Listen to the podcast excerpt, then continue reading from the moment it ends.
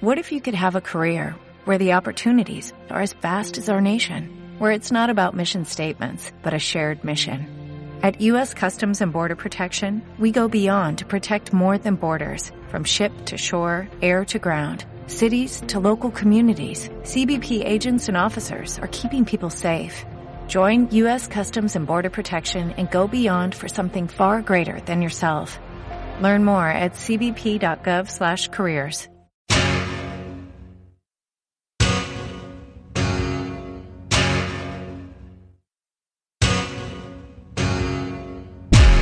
Hola a todos, bienvenidos a un nuevo programa de Valar Morgulis, el podcast del LCG de Juego de Tronos. Nos hemos hecho de rogar, pero ya estamos aquí, y hoy os traemos como tema las mecánicas de robo. El robo va a ser uno de los pilares principales, o debiera serlo, eh, en la construcción de, nuestros mazos. De ahí que, bueno, eh, una ausencia de un robo fluido, un robo puntual, pues lo notaremos mucho durante la partida, incluso pues podrá darnos al traste con ella. Por el contrario, haber establecido una buena mecánica de robo, pues no va, nos va a dar siempre muchos recursos y tener bastantes armas para luchar pues contra nuestro enemigo.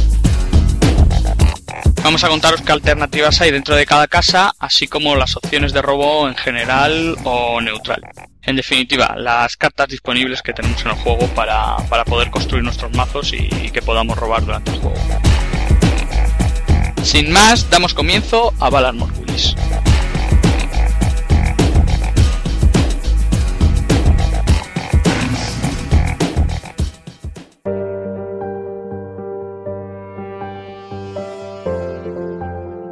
Estás escuchando Valar Morgulis, un podcast de LCG de Juego de Tronos.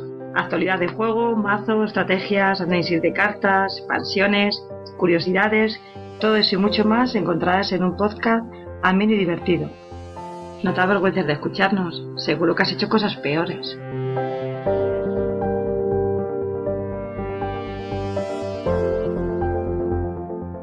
Ya estamos aquí, vamos a dar comienzo al primer tema de hoy, que como he comentado en la presentación eh, es el robo. Y para hablar de él, pues me acompaña David eh, Sertor. Hola.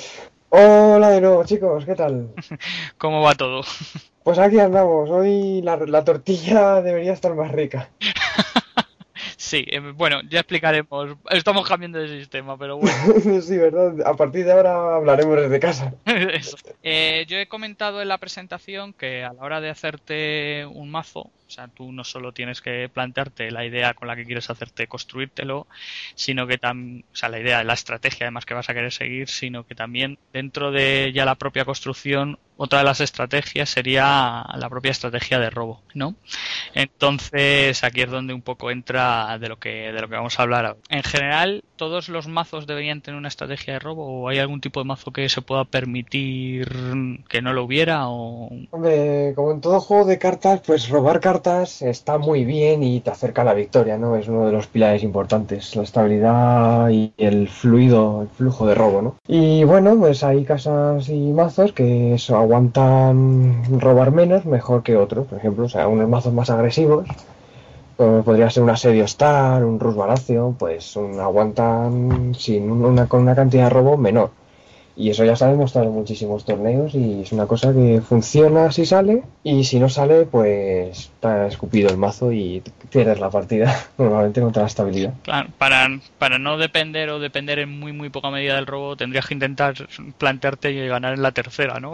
en la tercera trama o algo así. Claro, y luego siempre hay que decir, si no voy a robar tengo que ganar en tercer turno o cuarto como muchísimo. Como muchísimo. Sí, sí, eso ya es una cosa muy estirada y, y, y hay mazos que se dedican a ello y si no en el cuarto turno, pues prácticamente han perdido la partida. Pero esos mazos existen, existirán y siempre han existido, ¿no? Vale, vale. Pero vamos, por lo general, uno cuando se hace el mazo, pues tiene que tener en cuenta que cartitas hay que robar, que es un poco lo que lo que tú decías. Al final, uno es tener más recursos. El robo, el robo que te permite el juego eh, es un máximo de, de cinco cartas, ¿no? Eso vamos a recordarlo. Entonces, lo que pasa es que luego eh, hay otra serie de cartas que, que te permiten poner en mano y que no se cuentan como robo. ¿Vale? Sí, la diferencia entre robo y poner en mano es bastante importante. Eso es. Entonces, eso es lo que nos permitirá eh, pues saltarnos eh, esa regla de las cinco cartas y, y poder poner más si, si se pudiera o no.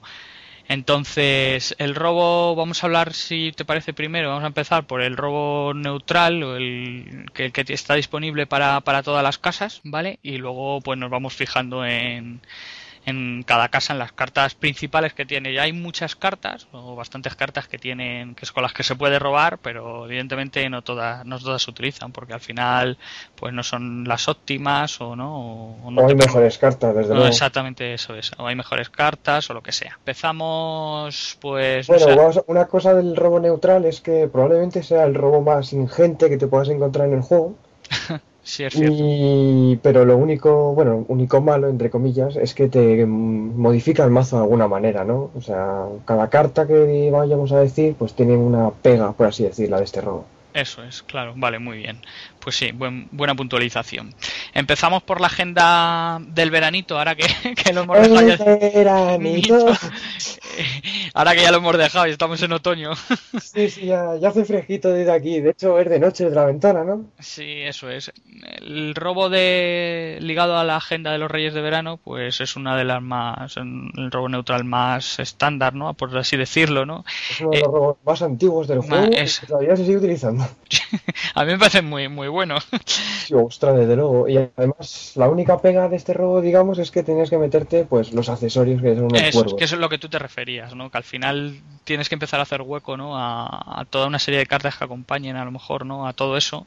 Sí, claro, y cosas, cartas para proteger de tu estación, como carroñeros, ese tipo de cosas. Bueno, pues vamos a ver cómo funciona. La agenda de los Reyes de Verano te permite robar una carta adicional eh, durante la fase de robo si es verano. ¿Vale? La pega que tiene, pues es que si es invierno, eh, pues robas una carta menos, ¿no?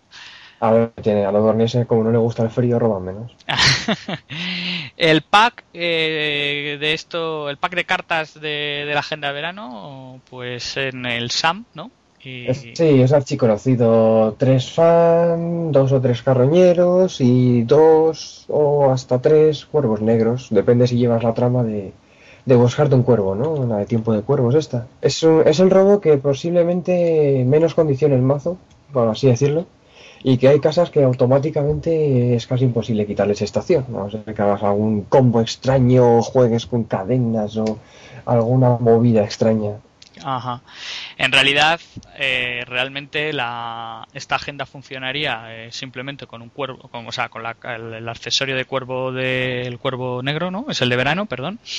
Y no necesitaríamos el SAN. Lo que pasa es que el pack completo, donde tú ya empiezas ¿no? a, a rentabilizar incluso más, es añadiendo SAN porque al entrar el cuervo robas dos cartas gracias a, la habilidad de Sam. O sea, hay que decir que realmente, objetivamente, la agenda de verano con tener el cuervo negro, pues ya funciona. Con cuervo negro o cualquier otra carta que haga verano, que las que existen. Es, verdad, es, verdad, es verdad, es verdad, es cierto. El otro motor de robo del que ahora hemos hablado, pues sería el Sam que es el... El puto gordo. El gordito.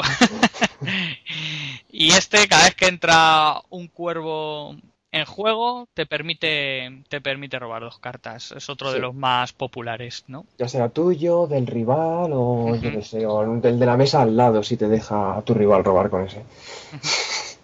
Cuervos hay, no sé, son cinco cartas de cuervos, ¿no? Por lo menos. El, el, carroñero, el cuervo blanco, el negro. Había el que tiene el símbolo de intriga, que ahora mismo no, me acuerdo, aunque sea apenas se utiliza. Es el de maestres y el mítico cuervo único, que es el del viejo oso Mormont. Ah, bien, Ay, hay otra carta cuervo, es cierto, el Malas Nuevas. El Malas Nuevas, que también eh, esa es una carta cuervo. Y en sí mismo también esa, luego lo podemos ver, eh, eh, te permite robar. Permite robar, sí, con la condición de que si no tienes poder en casa, después de jugar su efecto, robas una carta. hay otra carta que acompaña esta temática de verano, que es Billy, que es un personaje de coste cero, que cuando es verano, si gana... O sea, es un coste cero, fuerza 1, icono de intriga. Cuando es verano, ella gana un icono de poder y una pasiva, o sea, un icono de poder, más dos de fuerza y una pasiva que cuando ganes un reto con ella, robas una carta, si es verano. Pues muy bien, este sería un poco el, el pack de, del verano, el pack completo, ¿no? El, pa- el pack del verano, exactamente. Luego también hay otras cosas, pero no son exactamente de verano. También decir que, igual que hemos dicho que la agenda de verano eh, funciona con, o con un cuervo o algo que active el verano, pues también puedes plantearte el robo sin ir a la agenda de verano, ir con Sam y, y todos los cuervos que... Toda- Para toda utilizarlo como robo.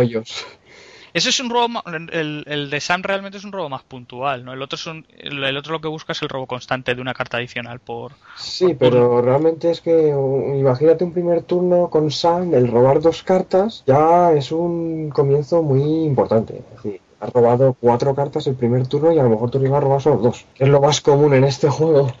Sí, es verdad, es verdad, sí, sí. No, si en el segundo turno además juegas otro cuervo, son otras dos cartas más. O sea, ya en dos turnos se puede rentar muchísimo. Aunque luego muera y le pasen cosas malas.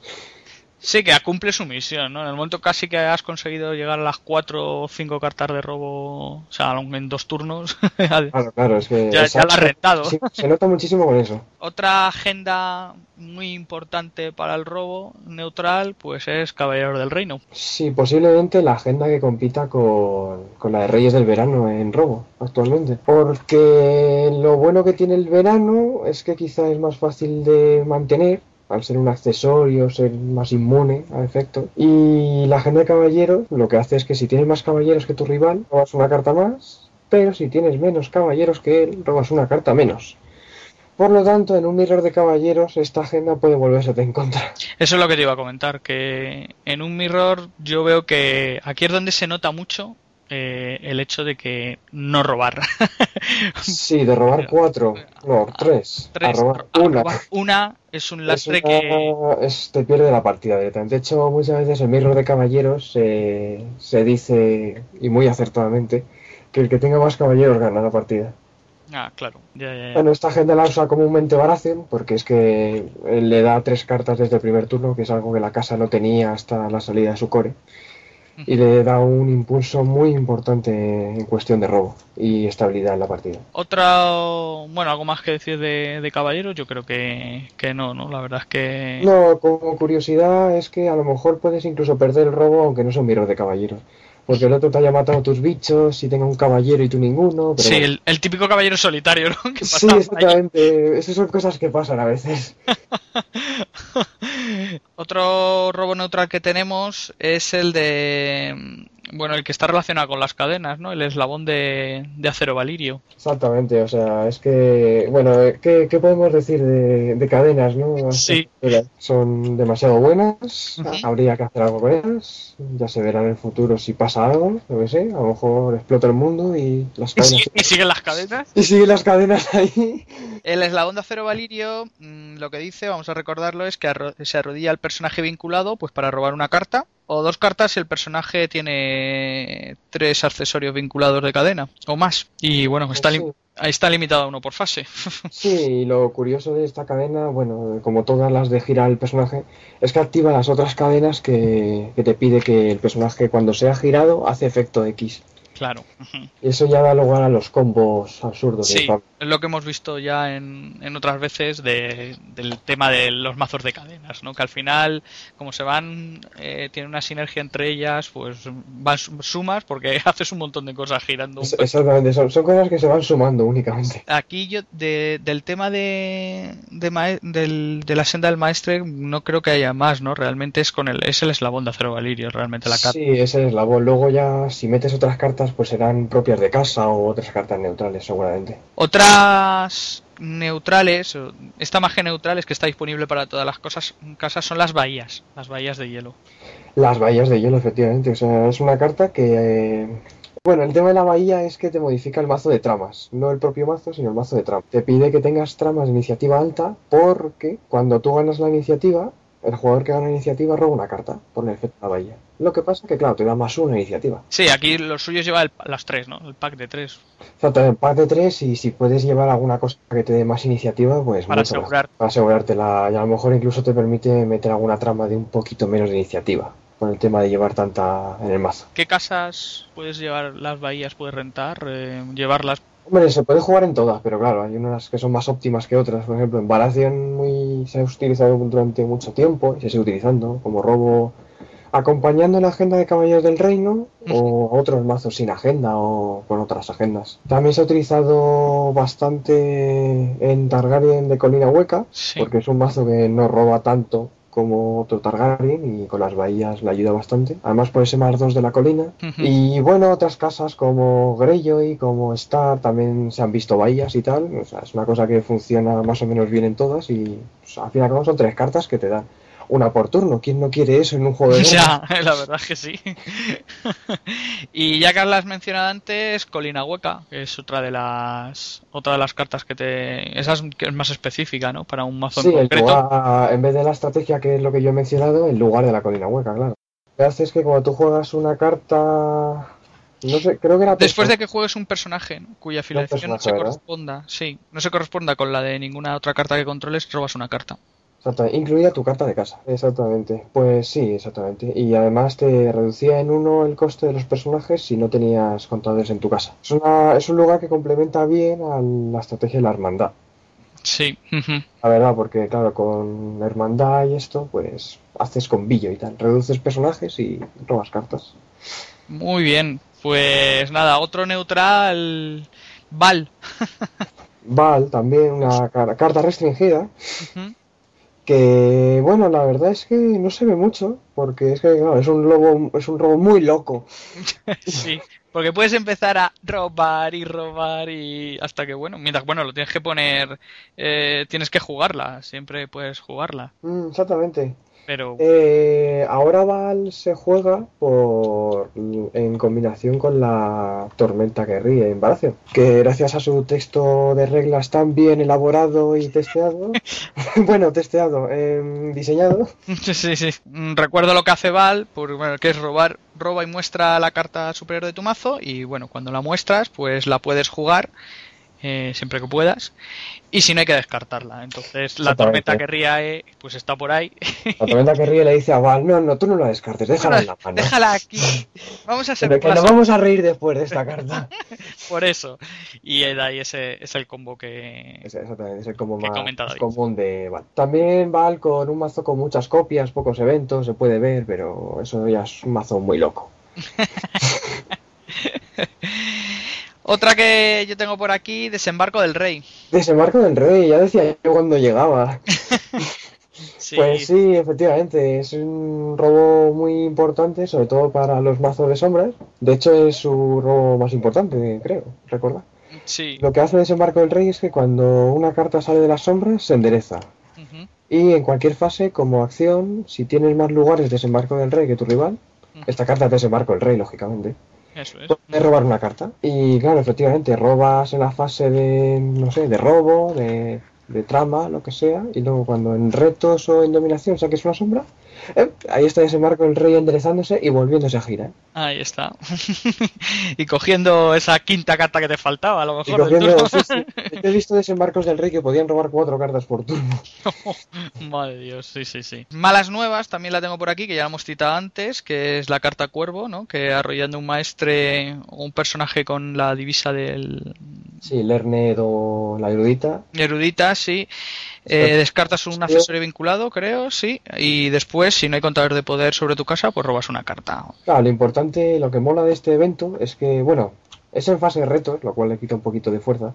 Ujú. Pero lo que mola es que tiene el rasgo cuervo y efectivamente puedes robar con Sam, con ella. No sé, algunas sí. Yo creo que estas son las más utilizadas. Sí, y se podría mencionar la, la ahora también restringida amenaza del este, que, que bueno, ¿qué se puede decir? No es robo realmente, porque robas 3, descartas 3 o descartas 3 y robas 3, pero como hemos dicho con la tormenta de Baratheon, pues es una carta que te permite ganar 3 de gratis.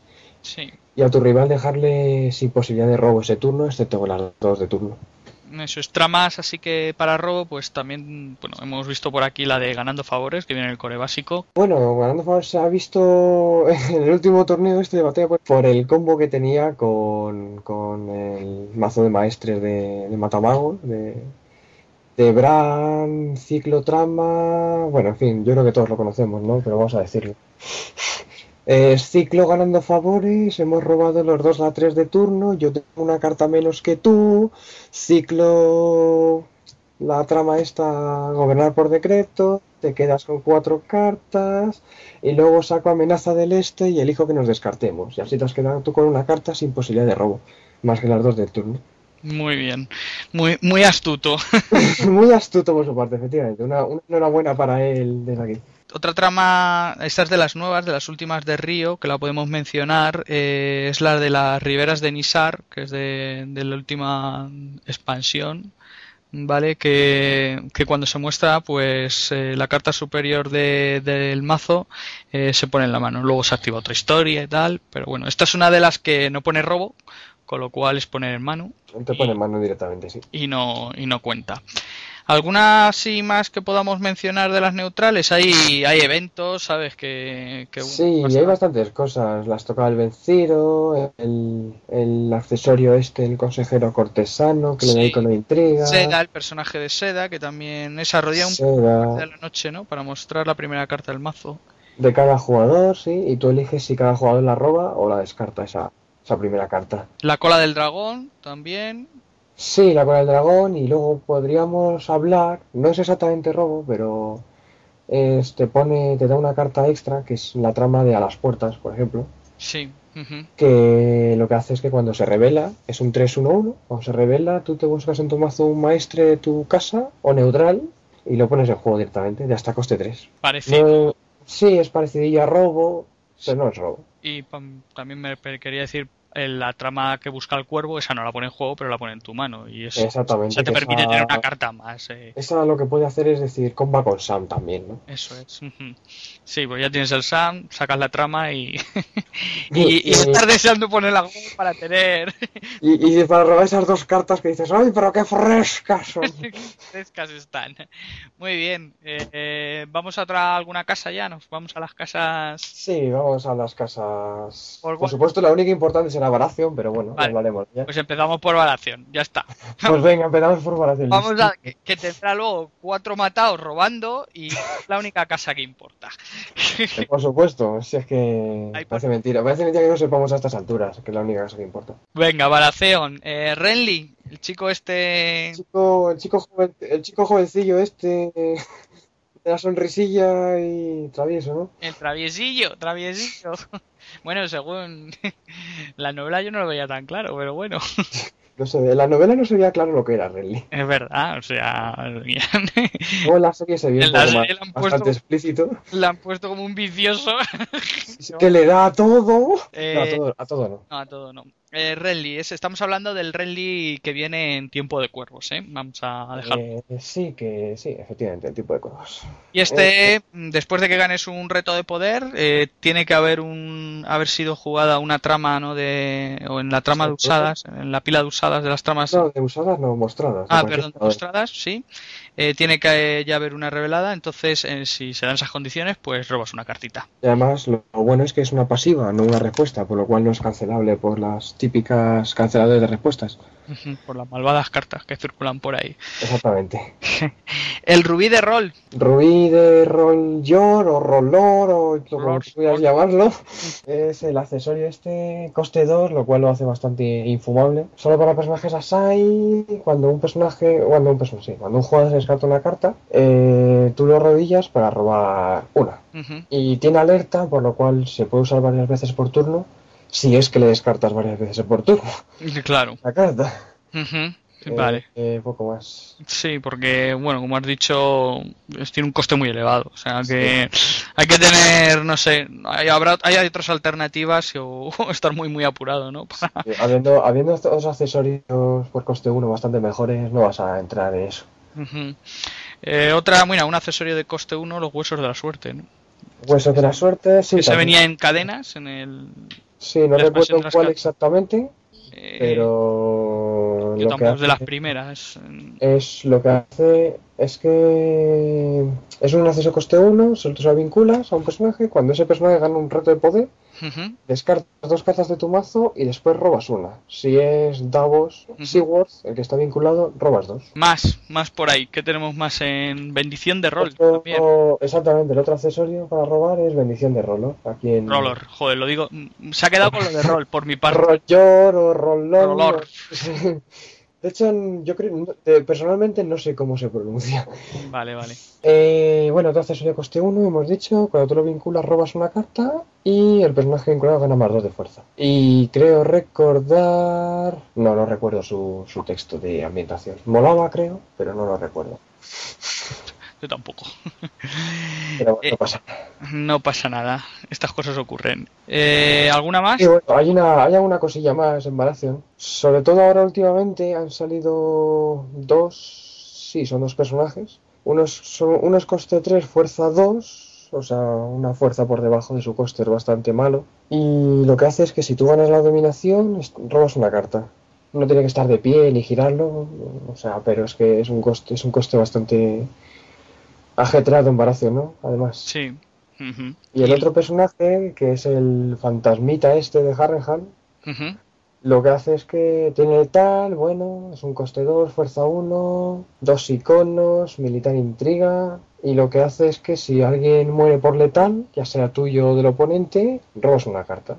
No con la clave letal. Muy bien. Y, y la, el evento este, Baratheon, la batalla por el muro. O sea, la batalla en el muro o por el muro, lo que sea. Sí, la batalla en el muro. Es, eh, Sí, es un evento épico, además, de, de batalla épica. Sí, lo que hace, como todas las épicas, solo se puede jugar en trama. Y lo que si en, después de la fase de dominación hay una fase de épica en la que cada jugador inicia un reto de poder. Es el que gane ese reto roba tres cartas. Cabe decir que pueden ganar los dos jugadores. Con lo cual, pues, tres cartitas fresquitas. Lo que interesa es que a ti tú pegar y que a ti no te pegue. Se puede conseguir con el Army este Baratheon de 8, de A Clash of Arms, o, o teniendo mucha fuerza en el reto de poder, no sé. Eso ya cada uno se lo monta y se lo guisa como puede, ¿no?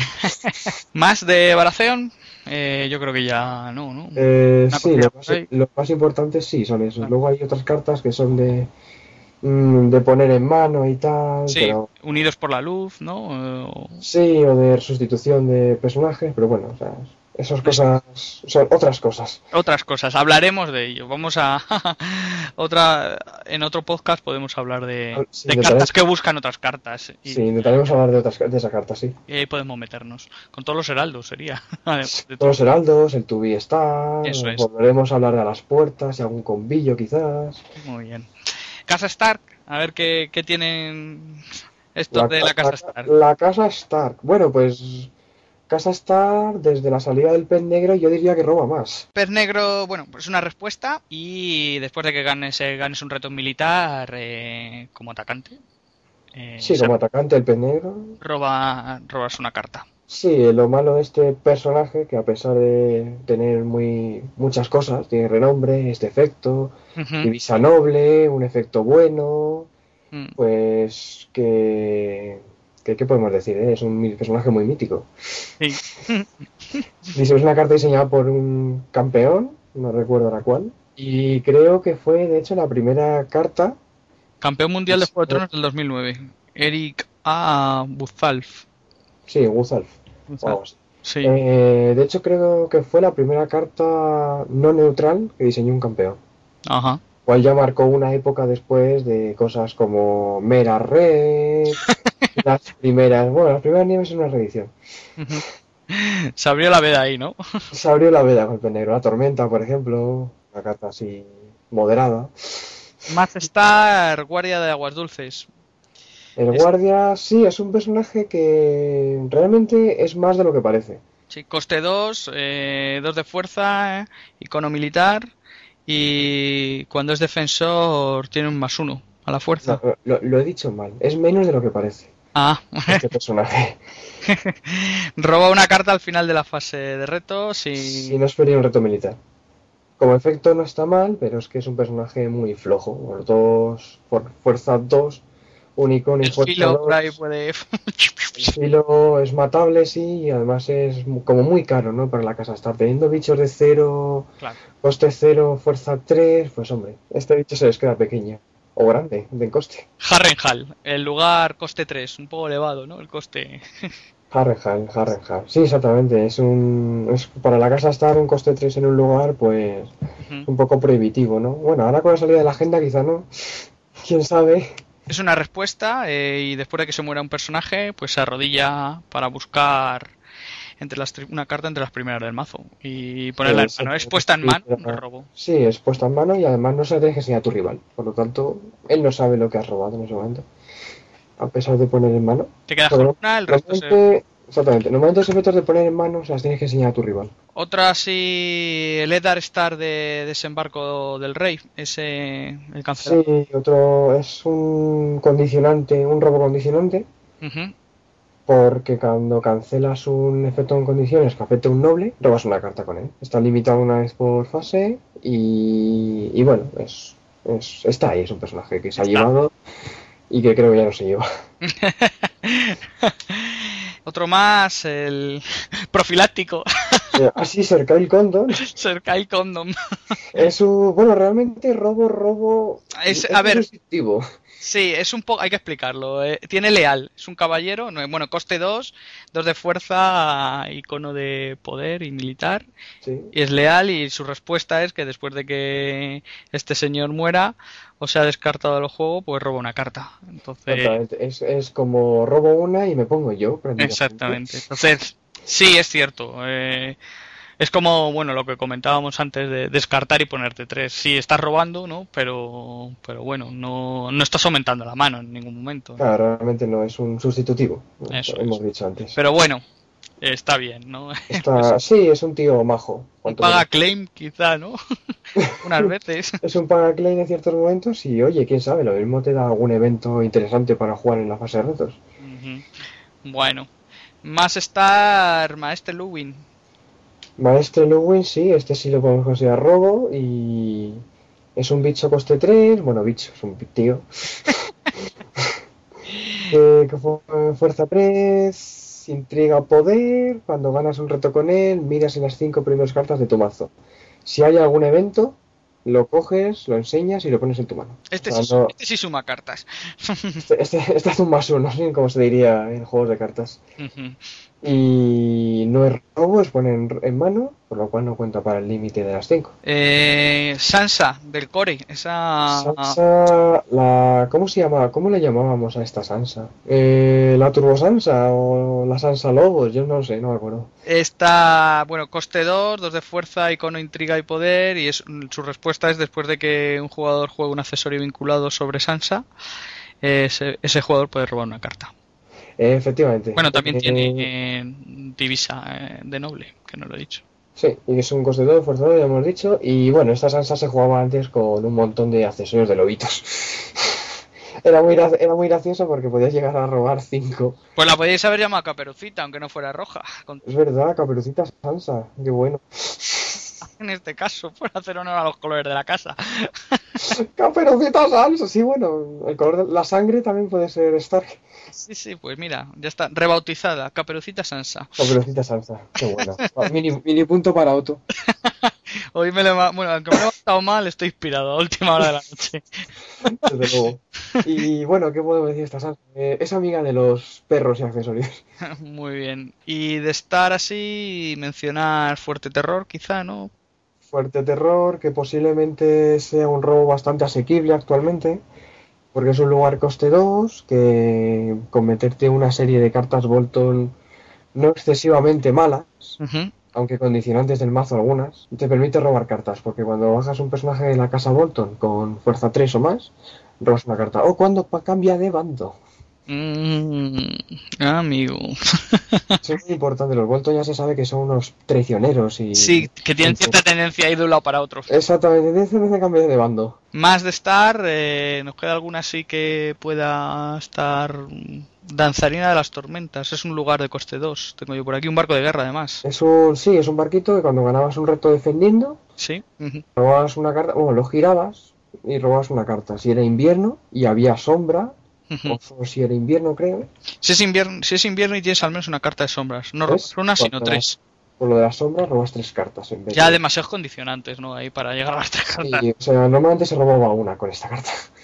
Bastante era. Y, y, creo que ya hemos terminado el Robostar. Sí, bueno, hay un evento que es como una como una comadreja se llama, que ah, sí, es, un punto de influencia para robar una carta.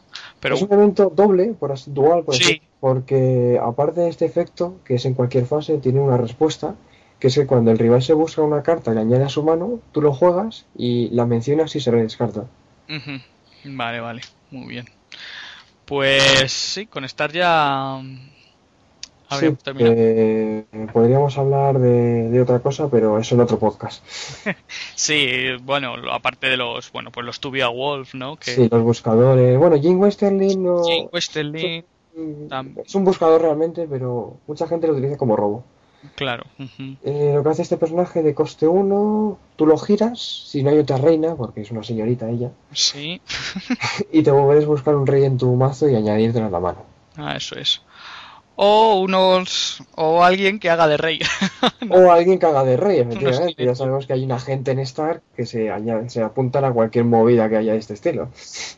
No vamos a nombrar todas las cartas, lo decimos, o ya lo no sé lo hemos dicho al principio, no vamos a nombrar la- todas las cartas y algunas se nos pasará, pero bueno, pues Segura- ya- seguramente. luego que no lo que no lo pongan por ahí. Se os ha pasado tal carta, que es muy importante, yo lo he visto en que- mi mazo. Que nos echen la bronca, sí. Exactamente. Aprovechamos que hemos terminado la Casa Star para hacer un pequeño descanso y meter una pequeña cuña de publicidad. Es de un podcast nuevo que seguro que os va a encantar y que os recomendamos desde aquí, desde Valar Morgulis. Informe las unidades. Rojo 2 a la escucha. Rojo 3 a la escucha. Rojo 11 a la escucha. Rojo 7 a la escucha. Rojo 4 a la escucha. Rojo 6 a la escucha. ¿Y rojo 5? ¿Alguien sabe dónde está rojo 5? Señor, R2 informa que no han despegado de la base. ¿Cómo que no han despegado? Hay que destruir la estrella de la muerte como sea o será el fin de la rebelión. Lo quiero en el espacio ya. Lo siento, señor, pero parece que se han ido a grabar un podcast sobre el juego de miniaturas de X-Wing. Maldita sea. Ya sabía yo que ese granjero rubito no era de fiar. A todos los cazas, pongan sus alas en posición de ataque. Negativo, señor. Nos retiramos a escuchar el podcast. Maldita escoria rebelde. Tanto si quieres unirte a la rebelión como acabar con los rebeldes, no dejes de escuchar Rojo 5, tu podcast sobre el juego de miniaturas X-Wing. Noticias, análisis, debates, estrategias y mucho más. Disponible en el blog rojo5.blogspot.com y también en iVoox e iTunes.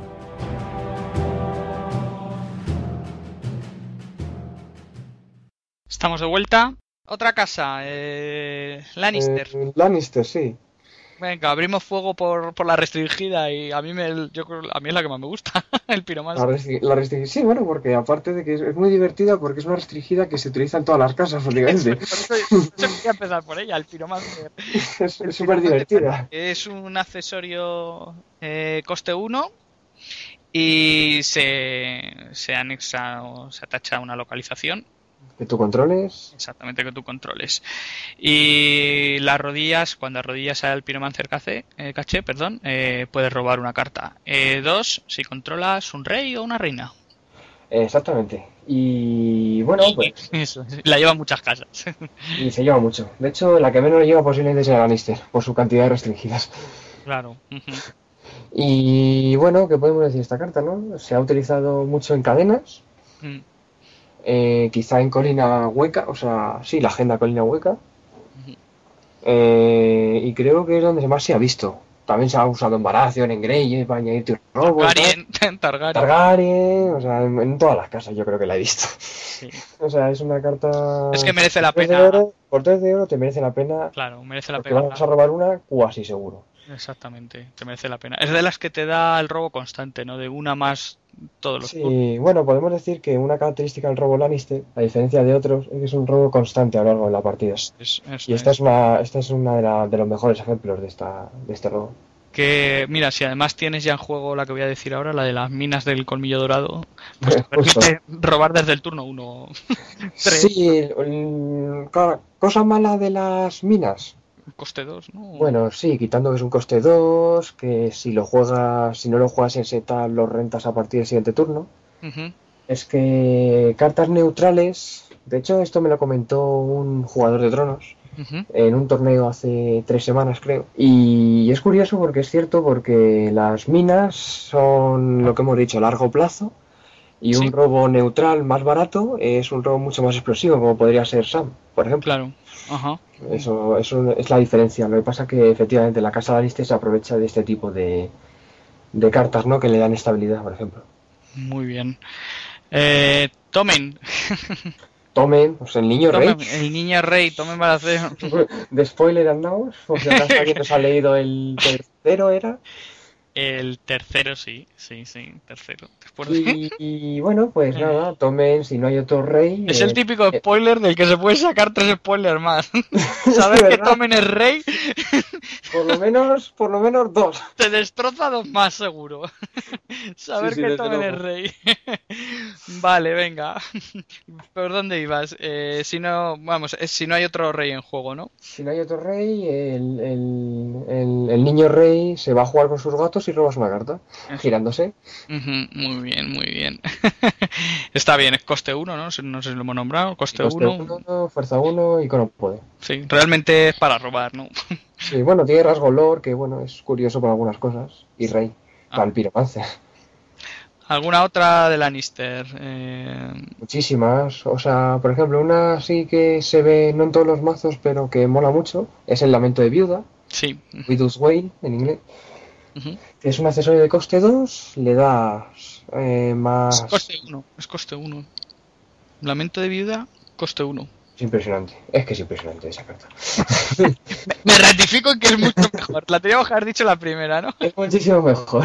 Sí, es- Bueno, el personaje crono gana más 2 de fuerza, tiene infamia y como respuesta, cuando ganas un reto con el personaje vinculado, sí, se rompe. eh, robas una carta por cada contador que tuviera esta, este accesorio, la espada. Sí, señor. Eh, más cartitas. Eh, yo tengo, pues, bueno, no sé, el gran maestre Paisel. Sí, bueno, Gran Maestro de Pixel eh, es una carta ya... Es, venía en el básico. Ah, Sí, es, eh, es una carta del básico. Y bueno, lo que hace es que lo que cuando un oponente creo revelaba cartas de su mazo, tú Sí. hacías lo mismo, girándolo o algo así. Eh, Ah, no, no tenías que girar al personaje. Después de que un efecto de adversario muestre un- una carta, eh, muestra la carta superior de tu mazo y ponlo en tu mano. Y lo- está limitada a tre- tres veces por, por. Efectivamente, sí, es una, bueno, es un por fuerza, coste 3, fuerza 2, Ujú, por lo cual, y con intriga poder, por lo cual es bastante caro. Sí. Para lo que hace habiendo mejores cartas para robar. Más Lannister. Pues, eh, aparte de las neutrales que se pueden utilizar, tenemos, por ejemplo, los capas doradas. Sí. Está de las sombras. Dos Esta de es una sombras. carta sombras, S2, S2 Ujú, nos sale, eh, robas una carta por cada mercenario y ellos, claro, son mercenarios. Por cada mercenario que tú controles. Luego, más cartas, hay robo puntual también en Lannister, como por ejemplo el evento Métodos Insidiosos, Sí, esa es la que te iba a decir ahora. que le da más 2 de fuerza a un atacante Lannister. Y si ganas el reto, dos cartitas. Y si tú el reto, pues te da dos cartitas así, en plan, en plan frescas. Sí, sí. El primer Tyrion que hubo también sí, el del core también. Ese tienes que pagar. Es que paga, sí, era un coste 4, fuerza 3, tenía sigilo y con intriga poder. Cuando ganabas un reto con él o un reto de intriga, Es un, sí, cuando ganas un reto de intriga o un reto en el que haya participado. efectivamente, pues pagas un dragón de oro y robabas una carta. Sí, que bueno, que Lannister se lo puede permitir. pues no sé, yo creo lo principal de Lannister. Ya está dicho, seguramente nos dejemos alguna.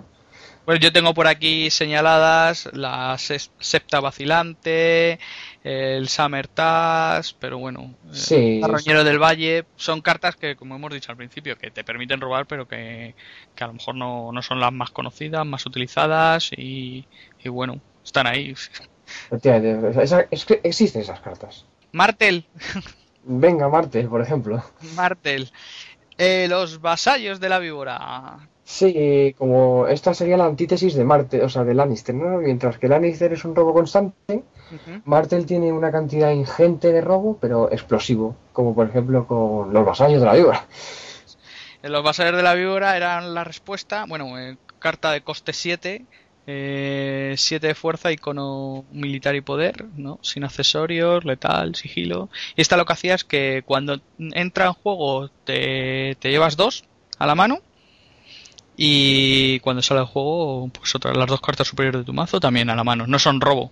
Exactamente, es poner en mano. Cuando entra y cuando sale el juego, cuatro cartas así, por la cara. Está restringida en Por Marte. su- hombre, por supuesto. Hombre, por supuesto. Es que tampoco, hay que, tampoco lo veo tan evidente. Tengo una queja. Vamos a, vamos a ponerles una queja, Fantasy Flight. Pero vamos, sí. eh, yo la he visto jugar del primer turno y. ala, hay dos para acá, dos para allá. Sí, dos pa' acá. además es que es muy gracioso porque es cuando, no cuando se juegue desde la mano, pagando su coste y tal, No, no, sino cuando entra en juego. Exactamente, cuando entra fuera de cualquier sitio. Desde cualquier sitio, o sea, desde los muertos, descarte. Eso es. Se me ha ido ahora el, este evento. que es muy cono- el conocido. Se me ha ido El evento, el evento o la trama. No, no, el evento que mm, eh, eh, cuando te lanzaban un balar eh, o cuando te, te resetean la mesa lo, lo puedes lanzar. Se me ha oído totalmente el nombre. El Narrow Escape. Eso es. Efectivamente, sí, o el Narrow Comba, lo que pasa es que, claro, Ah. son dos cartas restringidas, por lo tanto el mazo sería un poco ilegal. Pero lo que sí, lo que quería decir que en su momento se podía hacer. Sí, de hecho se hacía, o sea, el abuso de los vasallos fue muy mítico con los Narrow Escape. Pasaron a, a la sombra de la restricción. Exactamente, y ya, claro, pues teniendo cartas como vasallos o el filo, pues ¿por qué te vas a meter un Narrow Escape en Marte? Eso es. Eh, amantes dorniense. Ay, las amantes. Las ama- Esta, esta mujer te da placer y se va. Pues sí, te da, ganas un reto en la que haya participado, tienes dos de fuerza, eh, bueno, coste 2, dos de fuerza, icono, intriga y poder, y bueno, pues cuando ganas un reto en la que haya participado tienes que descartarla, que por eso se va, Exactamente. y robas dos cartas, o sea, Ahí está. el placer y la huida, lo- a lo que te referías, ¿no? Es lo que yo había dicho, exactamente. Pues muy buena, ¿no? Yo creo que Sí. eh, Es está una muy... carta, sí, efectivamente es buena. Y bueno, a Martel quitarse un personaje para robar dos cartas no creo que sea algo que le importe demasiado. La mensajera de la casa. Esta también tiene coste 2, fuerza 2 y icono intriga. Y esta lo que hace Esta, es esta es lo como se llamaría en Magic una carta country, ¿no? coger las dos cartas y bueno, eh, el- las tienes, bueno, se las tienes que enseñar. Y una de ellas la pones en la mano y la otra en el fondo de la biblioteca. En el fondo del mazo, para que no vuelva. Bueno, a lo mejor volvería. Sí, Entonces, pues bueno, pues está muy bien. Entra Es una- un La- bicho que bajas y no pierdes una carta de tu mano. Una tía bastante maja y simpática. Baratita para Marte, bueno, sí, baratita. Sí, sí, yo creo que te- se lo puede permitir. sí. Sí. Eh, indigente del hecho de pulgas. Esta también robas, aunque necesitas ciertas Sí, circunstancias. sí. ¿no? A ver, esta- estas tres últimas cartas son todo tías, ¿eh? ¿Cómo se, nota que estamos hablando de Martel? No queremos decir nada. Te roban las tías. ¿Por qué Martel roban las mujeres? Indigente del hecho de pulgas, también coste 2, fuerza 1 icono intriga. Y después de jugar esta carta desde tu mano, aquí sí que te lo especifica. Sí, esta sí. cartas si no tienes contador de poder en tu casa. Pues sí, está para, pues como todos pensamos al leer esta carta, como primer turno, Mm. cuando no tienes poder en tu casa, pues robas tres. O para la estrategia de la hermandad sin estandarte, que, que como nunca vas a tener poder en tu casa o no quieres tenerlo, pues esta tía te viene bien. Muy bien, sí, sí, muy buena la muchacha también. Tuciado Berin, La sí, o el Obelis Guile también es un accesorio coste 2. coste 2, este sí, se vincula a personajes únicos Marten. Cuando tú pides un reto, revelas la primera carta de tu mazo y la pones en tu mano. Ya está. Eso. La única condición es perder un reto, ya ves qué difícil. Ya ves, ya ves. Como que le va a importar también a Martel Sí, mucho. sí, sí. Además, esta, esta, esta carta es graciosa cuando la combinas con... Es muy caro, sí, pero es gracioso. Cuando con Doran Martel, ¿no? Este que ha salido último. Que lo que hace cuando pides un reto, el oponente debe elegir una carta de su mano y descartarla. Por lo tanto, él pierde una y tú ganas una. Sí, también te, te la hace bien. Te la lía, te la lía. Eh, podemos mencionar el personaje agenda de la última. Quentin, sí, efectivamente, Quentin. Este lo Como todo que. personaje agenda, pues sí, cuando muere se puede vincular como tu agenda si no estás controlando otra. Y su respuesta es que después de que uno o más personajes se pongan en pie gracias al vengativo, Sí, eh, se roba una carta.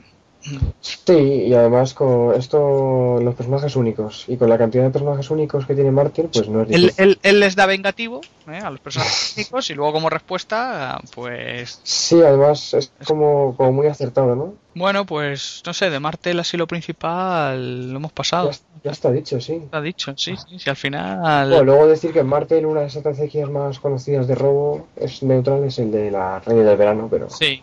ujú, ya lo sí, hemos dicho sí, en su parte. La verdad es que junto con, con las que tienen ellos de su propia casa y, y unidas a la- al robo neutral, yo creo que, que roban bastante si quieren y Sí, la casa Martel es una casa que roba bastante, es conocida, es conocida por eso. no se pueden quejar. Targaryen, Meraxes. Meraxes, la más importante posiblemente actualmente, pues sí, ¿no? es el barquito, bueno, el barquito que antiguamente fue un dragón, que bueno, es coste 2, Tiene un dragón en el dibujo, ahora que me fijo. Sí, en el cascarón de proa, ¿no? No, te, te ves el, lo ves desde, desde atrás, bueno, que no sé si será proa o popa o lo que sea. Creo que la parte de atrás es la popa, no me Bueno, acuerdo, no sé de barco. se ve el barco desde atrás, que es como se tienen que decir las cosas, desde atrás. Y ves como un, yo creo que es un, es un dragoncito eh, en el agua. Sí, posiblemente sea dragón cazando. Ah. Eh, bueno, Meraxes, y eso, en dominación lo giras, robas carta, y, y si el rival no te ha pegado, cosa que es bastante complicada, no imposible, pero complicada, pues también robaría una carta, si se da el caso. Y te da 4 de fuerza en dominación. Sí, Una carta que le da a Targaryen una estabilidad que inexistente hasta ahora en la casa. sí, sí, le han hecho un favor. ¿eh? Desde luego le ha hecho favor. Nos- Ah. No nos podemos quejar, ¿eh, Targaryen? Eh, Meren, Meren, eh, Lugar de la coste ciudad, la ciudad de los dragones. lugar de coste 1, lo que te dice es que si, bueno, la tienes que arrodillar para elegir un personaje de dragón que eh, participante es durante la fase de retos que controles y le hace inmune a efectos con condiciones del adversario. Y entonces si ganas, pues te robas una cartita por Sí, por cada cada dragoncito que hubiera. exactamente por cada personaje de dragón, no está mal. No está nada mal. Además, eh, aparte del robo, la inmunidad de los dragones es una Sí. cosa muy importante. Sí. eh, Yogo, Yogo, por ejemplo, otra carta muy común de para robo en Targa. Un personaje coste 3, fuerza 3 y es militar poder. Lo que hace es que cuando tú atacas, bueno, cuando, ataca- cuando ganas en militar, creo que era como atacante, juraría, eh, te da una carta por cada Dorraki participante. No, a ver, yo tengo por aquí. Después de que ganes un reto militar en el que haya participado, sí, como, mm, sí, atacante, sí. ¿Ves? Jura, ¿ves? Jura- he jurado bien. Pues sí, esta también está bien. Yo- Efectivamente, además es un personaje, bueno, no tiene mucho carisma, pero es bastante constante en la saga, ¿no? Con lo cual es, es una, es una cuestión de supervivencia. Sí, sí, es verdad. Más de Targaryen. Eh, vamos a vernos la residencia de Saron. Sí, Vamos a irnos un poco a lo clásico. sí. Esta venía en el Es- core básico. Es una carta del core, con lo que robaba antiguamente Targaryen muchísimo. El core, bueno, el básico, sí, no. El core, el core básico, sí, el de las cuatro casas. el de las cuatro casas, eso es. Lo que hace coste cero, cuando tú jugabas un accesorio, girabas un punto de influencia y robabas una carta. Y como esto, estos de Targaryen por, por influencia. De hecho, como, curiosi- como curiosidad de este lugar, hay- había una baraja Targaryen que usaba los, los lugares de todas las casas estos que se vinculan a tu carta de casa. Los aposentos de la reina Cersei, los de Aerón y esas cosas. Y claro, tú lo vinculabas por coste 3 y con el puntito de influencia que tenía impreso robabas carta con la residencia. Era, era un mazo gracioso. Sí, sí, ya veo. Maggie decrépita. La Mae- esta perso- este por ejemplo, este personaje es muy caro, yo creo. Sí, es que tiene. Realmente. Lo decimos, coste 3, fuerza 1, es aliado, eh, icono de intriga. Y la respuesta es desde eh, después de que la fuerza de un personaje se reduzca a cero, pues robas una carta. Conseguir que en Targaryen se reduzca a cero un personaje no, no No es es complicado, no es difícil. Pero claro, la, la vieja esta vale 3. Bueno, vieja, La puta vieja. la, la tía esta vale 3 y es aliado y... Sí, sí, además, y además ahora con pudiendo meter tres melaxes, ¿para qué vas a meter esta tronca? Yo la he mencionado porque estaba ahí. Exactamente, ya, ya te he visto. ya. y creo que poco más ya, ¿no? De, nada. Sí, bueno, hay un combillo curioso Ujú. Que es un accesorio que te da robo, que es la piel de Aka o de Hraka o lo que sea, Piel de hacker, sí. y el sin techo, por ejemplo. Ajá. El sin techo, cuando su efecto es que cuando lo giras en cualquier fase, y si tienes dos o más cartas en tu descartes, tu rival debe elegir uno y ponértela en tu mano. Con la piel de Hrakar, que levanta al personaje vinculado al final de la fase de reto, lo puedes hacer varias veces por turno, como curiosidad. Bien. Sí, es una manera, otra forma de, de robar en vez de, de- del mazo de tu biblioteca, por decirlo así, es traerte las cartas del descarte, ¿no? Exactamente, o sea, Es un- también otra forma de robar. Hay cartas que lo, que lo permiten, eh, eventos también por ahí, que te traen. Sí, hay cartas. efectos de todo tipo. Eso es. Y es otra manera también de, de enfocar el robo, aunque no es el, el normal. Sí, no, no es un robo exactamente, pero Claro, eso. te da cartas a lo Te da cartas, sí, sí. Bueno, pues ya nos queda Greyjoy. Sí, los, los mojados. los Los mojados, los, los mojados, los barquitos y Victoria de Acero. Esta... Victoria Cero, ese posiblemente sea el, el motor de robo por excelencia de la casa Greyjoy. Que es que desde que entra en el juego, en, prácticamente vas a robar todos los turnos. Sí, sí. Es un barco coste 2 Ujú. que lo que hace es que cuando tú le das más 2 de fuerza a un personaje tuyo, participante, y si ganas el reto, Te robas una carta. Eso. Tenía una pega, nunca me acuerdo de las pegas de los barcos de los Greyjoy. Creo que si no controlaba barcos Greyjoy, Sí, al se eh, giraba o algo así. eh, te dice que cuando terminas la fase de reclutamiento arrodilla cada lugar barco de guerra si no controlas personajes Greyjoy. Así. Es que cada barco tiene una pega y no me la sé. Sí, bueno, yo te las, como las tengo por aquí, O sea, te, son te los deberes, te voy haciendo los deberes. eh, las tenemos así, la- las aclaramos. Sí, es esa, esa se la pega. Otro barco que te permite robar es Silencio. El silencio, sí. Este va con asaltantes o raiders.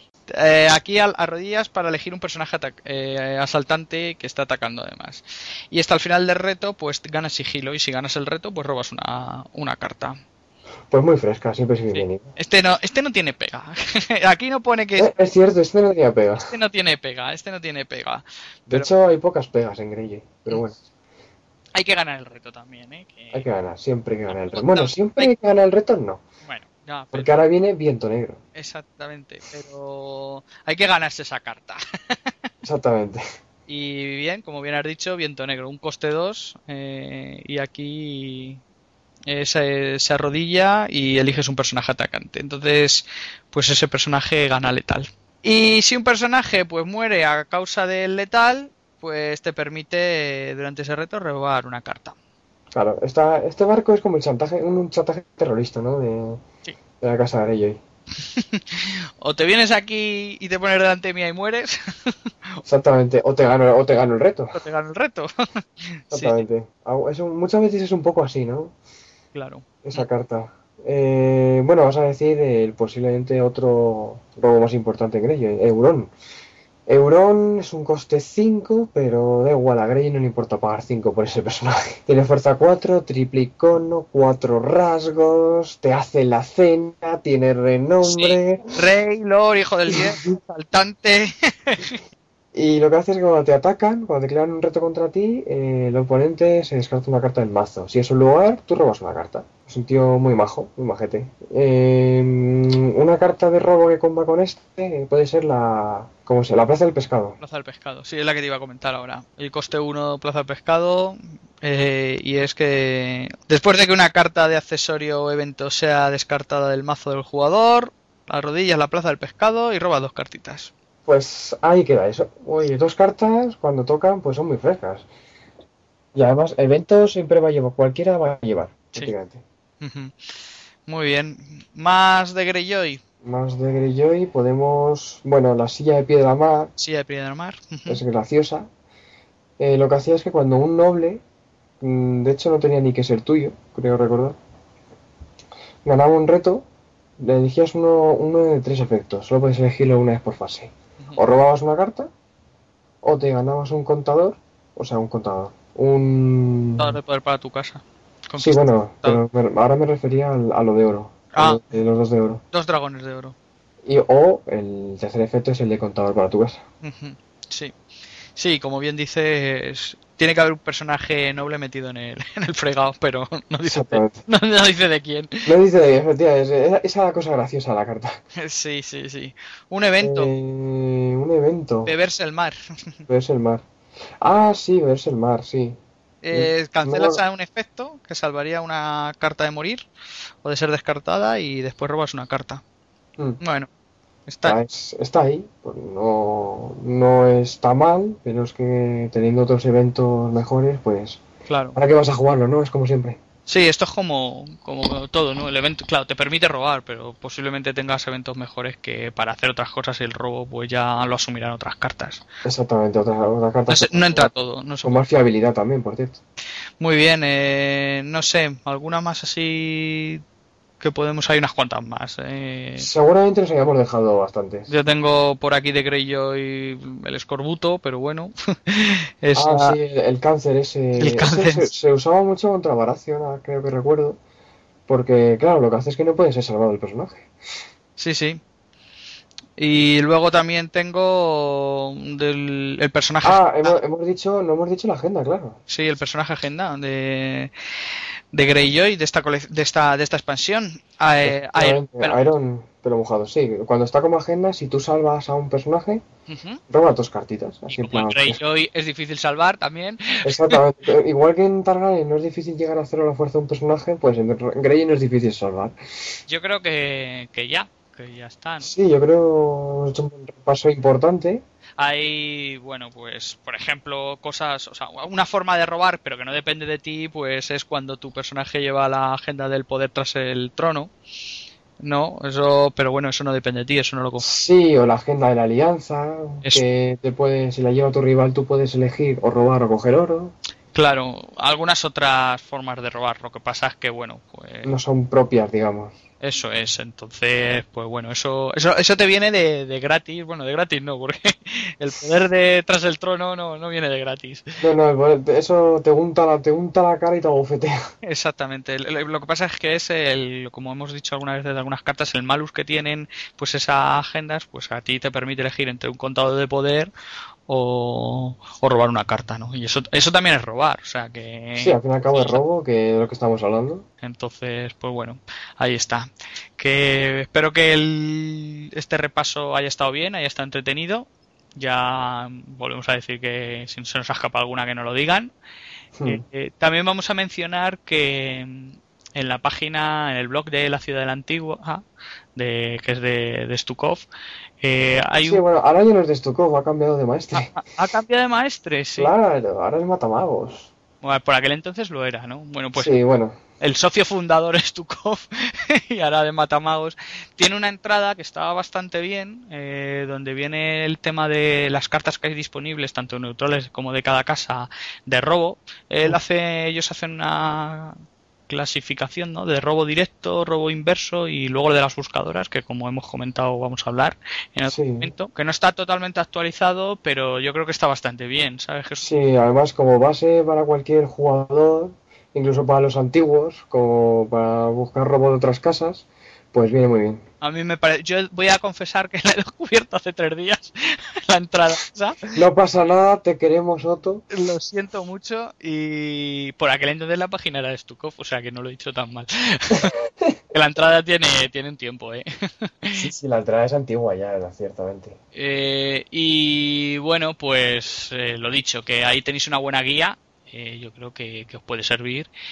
Y nada más. Muchas gracias por, por participar y hasta el próximo podcast, Y ¿vale? bueno, pues nada, nos falta saludar a la gente que nos escucha con ilusión y que nos pide siempre más podcast, ¿no? Que Sí, es verdad. yo siempre me acuerdo de que cuando me junto con gente de otras comunidades, Se... hay algún, siempre hay un comentario que siempre se agradece, ciertamente, de, oye, ¿y ¿cuándo vais a poner más podcast o no sé qué? ¿Qué vais a hacer por este torneo? Eh, luego en el cierre yo pondré una cosa sobre el retraso que, que, que ha sufrido este, este Vale, con, me parece correcto.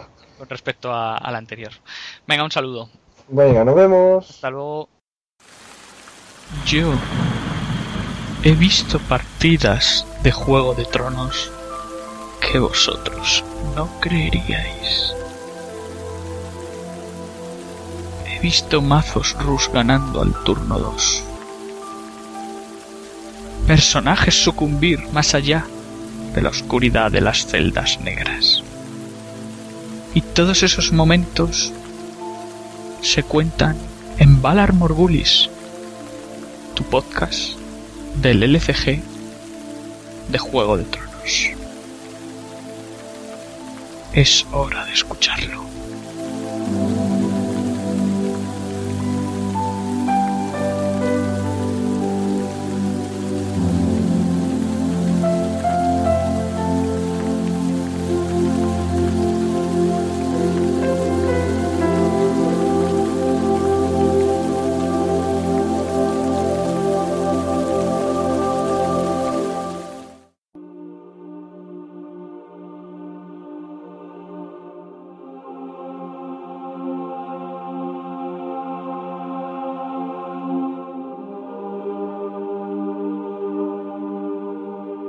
Quiero aprovechar el cierre para hablaros de, un par de cosas. Concretamente voy a hablar de noticias de actualidad y otra va a ser un poco una explicación del lamentable retraso que hemos tenido entre la publicación del podcast anterior y este.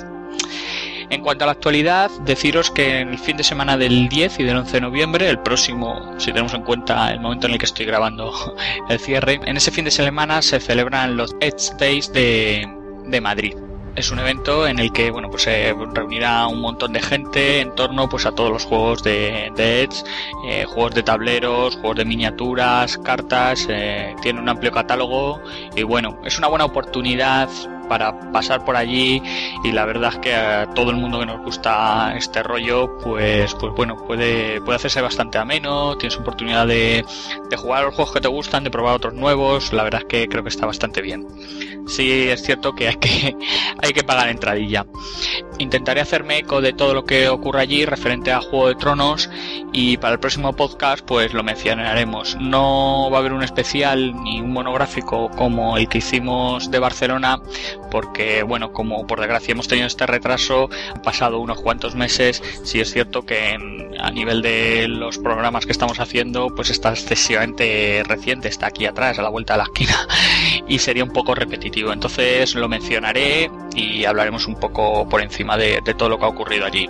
Yo voy a estar allí seguro, seguro el, domingo. No voy a ir representando a Valar Morgulis, sino que voy a ir en representación y currando, entre comillas, si se puede decir así, eh, para el blog de, de Rojo 5, que es el otro proyecto en el que estoy metido y que me sirve también un poco para comentar la segunda noticia de actualidad.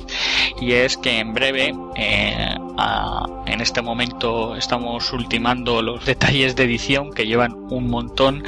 Eh, vais a poder disfrutar de un podcast eh, que habla sobre el juego de miniaturas de Edge de X-Wing que está ambientado en el universo de, de Star Wars. Como habréis oído en la cuña que hemos metido durante el programa pues bueno, es un, es un podcast que tiene también su blog, que se llama Rojo 5, y ahí se habla todo lo relativo al juego. Entonces, pues bueno, yo estaré por ahí, será fácil identificarme porque el uniforme que llevaremos será camiseta negra con el logo de la rebelión. Y bueno, pues si queréis acercaros y saludarme, pues, pues por ahí estaré. El hecho, bueno, el hecho de que vaya hacer cosas. Para el blog de Rojo 5 no quiere decir que bueno que esté pendiente de, de, todo lo que sucede alrededor de Juego de Tronos. Y bueno pues para charlar un rato pues siempre hay tiempo y, y allí estaremos. Al hilo de lo que os he comentado de la edición paso ahora a comentaros un poco lo que ha pasado con el retraso del podcast. Quiero agradeceros y pediros disculpas a la vez pues por todo lo que ha ocurrido. Pediros disculpas eh, por el retraso. La verdad es que es un retraso casi imperdonable y durante este tiempo pues tanto en persona como a través del correo pues ha habido bastante gente que se ha preocupado pues pues si seguíamos vivos y vamos a grabar más podcast y todo la verdad es que se han juntado varios factores eh, teníamos grabado parte del podcast ya eh, durante el verano y era una cuestión de edición. Lo que pasa es que, bueno, llegaron las vacaciones eh, y han sido unas vacaciones bastante largas. Cuando ya me disponía a editarlo, que bueno, como ya os he dicho alguna vez, yo sí soy el que se encarga de esa parte, Pues la verdad es que otros proyectos, como el que os he comentado Rojo 5, pues me han consumido un poco de tiempo y la verdad si ya es difícil compatibilizar eh, trabajo y vida personal, pues si ya dentro de la vida personal pues son amigos, pareja, novia, hija y ocio y friquismo, pues, pues ya la cosa se complica todavía más. Y lamentablemente a la hora de editarlo pues hemos tenido problemas técnicos que nos han obligado pues a, volver a grabar una parte. De hecho, yo os anuncié al final del último podcast que íbamos a hablar de robo, eh, del Valar Morgulis y de rasgos. Entonces, al final, al regrabar eh, la parte de robo, pues nos, nos ha salido un podcast con una duración ya bastante aceptable. Unirlo todo iba a ser un programa de dos horas por lo menos. Hemos decidido dividirlo para que resultara un poco más ameno y más ágil. Eh, poco a poco vamos a intentar y eso lo hacemos, lo vamos a hacer de cara al resto de los podcasts, eh, ajustar un poco más el tiempo, intentar que no sean tan largos para que no resulte tan pesado, que sean podcasts un poquito más ligeros. Eso no quiere decir que, bueno, que por ejemplo cuando abrimos un monográfico, evidentemente requiere bastante tiempo, con lo cual, pues seguramente pues haremos varias partes y las iremos subiendo eh, periódicamente. Mi idea con esto del podcast siempre ha sido intentar mínimo eh, publicar un podcast al mes y si es posible cada 15 días. El hecho de hacerlo cada 15 días pues es para pues para mantener vivo el tema, ¿no? Que pues bueno, una vez al mes pues casi es como obligación para estar ahí, pero yo creo que 15 pues te obliga, ¿no? a estar un poco pensando semiconstantemente en el tema, estás activo y bueno, pues yo creo que eso te ayuda. Espero poder eh, mantener esa línea. Eh, es difícil, o sea que voy a reconocerlo. Eh, la suerte que tenemos con todo lo que ha ocurrido es que si voy a publicar la parte de, rasgos y la parte de del Valar es para el próximo programa, solo falta editarlo, aunque el solo editarlo ya veis que es un poco relativo y posiblemente en 15 días pues podáis tener lo que, lo que se grabó y no está. Y así somos fieles a, a nuestra promesa. Y, bueno, daros las gracias pues por lo que he mencionado antes, pues por los ánimos, por estar ahí, por esa preocupación de saber si seguimos grabando o no, porque cuando escuchas eso lo lees, pues la verdad es que te das cuenta que, que, que la información llega, que estáis ahí y bueno, pues eso anima mucho. Esto lo hacemos por amor al arte, nadie nos paga. Entonces, lo único que pues muchas veces te motiva, pues es eso, saber que bueno, pues que la gente lo escucha, habrá gente que le guste menos, otros que no. Mm, la gente nos dice lo que no les gusta y eso lo agradecemos mucho porque es lo que nos ayuda a mejorar y a evolucionar. Con lo cual, pues bueno, solo tengo que daros las gracias y sobre todo por la paciencia, por la paciencia que tenéis. Lo siguiente y ya último que quería hablaros es, pues bueno, como sabéis en el programa anterior eh, habíamos eh, empezado con las muertes de Poniente y en este al final, pues bueno, no lo he metido, he preferido reservarlo junto con las otras dos partes de las que os he mencionado antes para el siguiente programa y se me ha ocurrido si a vosotros os parece y queréis hacerlo, que nos podéis grabar vuestras propias versiones de las muertes de Poniente. Da igual que nosotros ya hayamos hecho una y la próxima que vamos a hacer, da igual que estén repetidas, pero si os apetece y os enrolla el tema, pues podéis grabar vuestras propias muertes y enviárnoslas y aquí las vamos publicando. Si al final la cosa cuaja y el proyecto funciona y tenemos varias muertes de, de diversos grupos, pues intentaré hacer un pequeño concursillo o votación para que vosotros determinéis la que más os ha gustado y pues dar algún premio simbólico. No, no os esperéis mucho, que la cosa no está como para hacer grandes desembolsos pues eso es lo que se me ha ocurrido, si, si, os apetece. La forma de enviarlo, nos tenéis que hacer llegar el archivo de audio, si puede ser un formato en el que no esté comprimido mejor, si no, no pasa nada, un MP3 y ya está, en el que, bueno, pues esté grabado vuestra pequeña actuación. Y luego pues decirme quiénes sois y si habéis utilizado música eh, el autor tema de la música. Yo la verdad es que en el primer sketch que hicimos me salté un poco el tema de las licencias. En principio el podcast los estamos subiendo a iVoox y gracias a la órbita de Endor pues nos hemos enterado que, que hay un resquicio legal que permite que estas músicas que no están sujetas al- a la licencia Creative Commons, sino que tienen sus derechos de autor, sí se pueden publicar. Pero ¿qué ocurre? Que si tú este mismo podcast lo subes a otra plataforma, ahí sí ya te tienes que eh, ajustar a lo que marca la ley en cuanto a derechos de autor. Entonces os voy a pedir que la música eh, que utilicéis sea de licencia Creative Commons, eh, li- licencia libre. En la página de Jamendo podéis encontrar infinidad de artistas y de estilos musicales que podéis utilizar para grabar Puesta Muerte de Poniente. Si queréis meterle música, si no queréis meterle música, pues no pasa nada. Pero sí os agradecería que, lo, hicierais con este tipo de licencia. Con lo cual, pues bueno, eh, nombre del autor, porque hay que citarlo, es lo que te obliga este tipo de licencias, y vuestros nombres para decir quién ha hecho el- la representación. En caso de que no tengáis o no sepáis eh, montar el tema de la música con lo que grabéis, pues no lo podéis enviar por separado y yo ya aquí lo monto. Me dais un par de instrucciones por si queréis algo, tenéis algo en la cabeza en especial, algo que sea muy sencillo, porque no voy a estar enviando luego eh, para que veáis el resultado y lo comprobéis, no, no, algo muy sencillo. Y nada, lo montamos, lo publicamos y bueno, pues a ver si, si os enrolla el tema. Bueno, pues ya no me enrollo más. eh, aquí sí ya damos por finalizado el podcast. Eh, deciros que toda la música que ha sonado durante todo el programa está bajo licencia Creative Commons y pertenece a los artistas Triad, Celestian Aeon Project y Project Divinity. Deciros también que nos podéis encontrar en iVoox y que también os podéis poner en contacto con nosotros a través de valarmorgulispodcast.blogspot.com o a través del correo electrónico valarmorgulispodcast.gmail.com Nada más, un saludo y hasta el próximo programa.